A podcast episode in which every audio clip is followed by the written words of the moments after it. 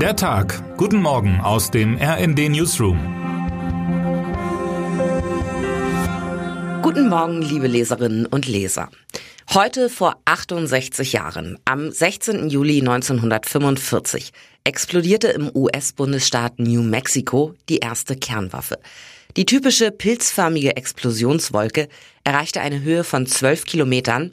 Die Druckwelle war noch 160 Kilometer entfernt zu spüren und an der Explosionsstelle schmolz der Sand zu grünlichem Glas.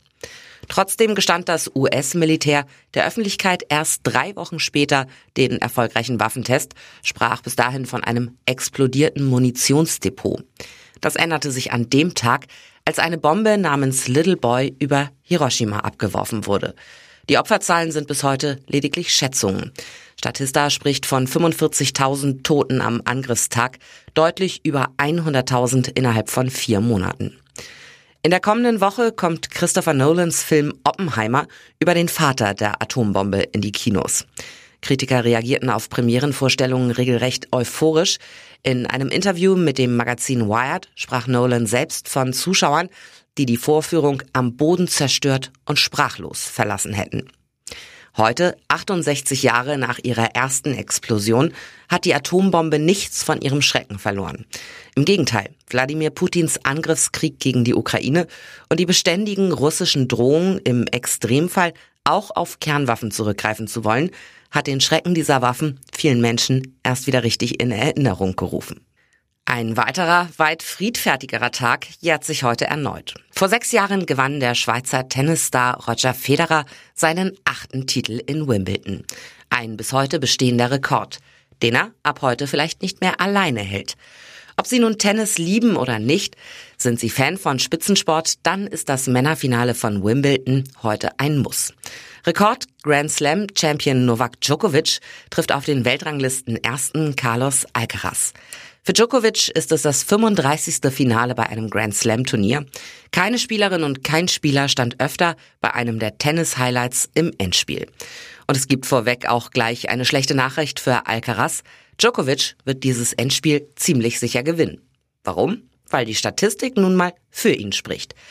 Der Serbe scheint in Wimbledon einfach nicht mehr zu besiegen zu sein. Sein letztes Spiel verlor Djokovic beim Rasenklassiker im Viertelfinale 2017, als er gegen den Tschechen Tomasz Berdych zu Beginn des zweiten Satzes aufgeben musste. Seitdem hat er in Wimbledon 34 Spiele in Serie gewonnen. Auch dieses Jahr ist der Serbe auf einer Mission.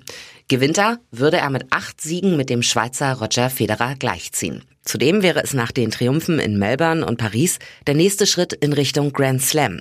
Dann würde nur noch der Titel in New York in diesem Jahr fehlen. Termine des Tages. Um 18 Uhr werden das Spiel, Kennerspiel und Kinderspiel des Jahres gekürt. Die Brettspielindustrie wächst seit Jahren und ist mittlerweile ein Markt, in dem weltweit mehrere Milliarden umgesetzt werden. Das Spiel des Jahres ist der wichtigste Brettspielpreis in Deutschland. Die deutsche Hardrock-Band Rammstein spielt am Abend in Berlin das zweite von drei geplanten Konzerten. Vor dem ersten Auftritt gab es am Samstagabend Proteste. Der Sänger der Band sieht sich derzeit mit schweren Vorwürfen konfrontiert. Wer heute wichtig wird. Außenministerin Annalena Baerbock reist heute nach New York, um dort unter anderem am Festakt zum 25. Jahrestag der römischen Statuten des Internationalen Strafgerichtshofs teilzunehmen. Die römischen Statuten sind die vertragliche Grundlage des Internationalen Strafgerichtshofs und definieren dessen Rechtsprechung. Im Zuge des Angriffskriegs Russlands ist der Internationale Gerichtshof in Den Haag aktuell wieder im Fokus. Und damit wünschen wir Ihnen einen schönen Start in den Sonntag. Text Paul Berten und Fabian Wenk.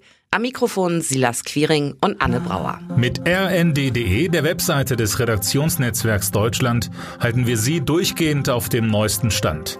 Alle Artikel aus diesem Newsletter finden Sie immer auf rnd.de slash der Tag.